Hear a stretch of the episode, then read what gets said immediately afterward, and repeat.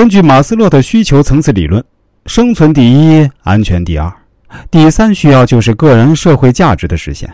前两项需要主要从利己主义出发，第三层次的需要必须通过利他主义的行为才能实现。而不论哪一种方式的利他主义，撇开动机和出发点不论，其共同的特点是关心他人利益，甚至为他人利益而不同程度的牺牲一些个人利益。合理利己主义是利己不害人，合理利他主义是利他不害己。我常常在想。以合理利他主义的观点去处理人与人之间的关系时，当自己与他人双利双赢时，予和取的最低标准是五十五比四十五，大致上是对开的。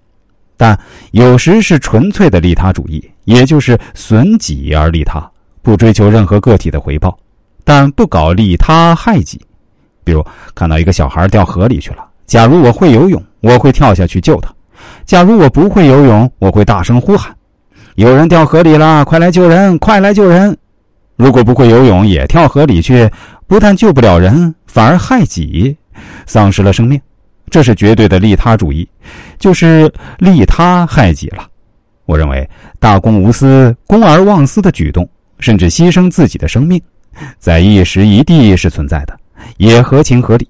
但绝大多数人的一生一世中，不可能完全做到大公无私，只有圣人或上帝能做得到。如果被凡夫俗子一辈子能做到大公小私，多心多意为人民服务，少心少意为自己谋利，也就算不错了。一步一经观天下，时是经济危机时，正以义道观察世界的好时机。起源于美国的经济危机。正是社会化大生产与生产资料私人占有的矛盾所引起的。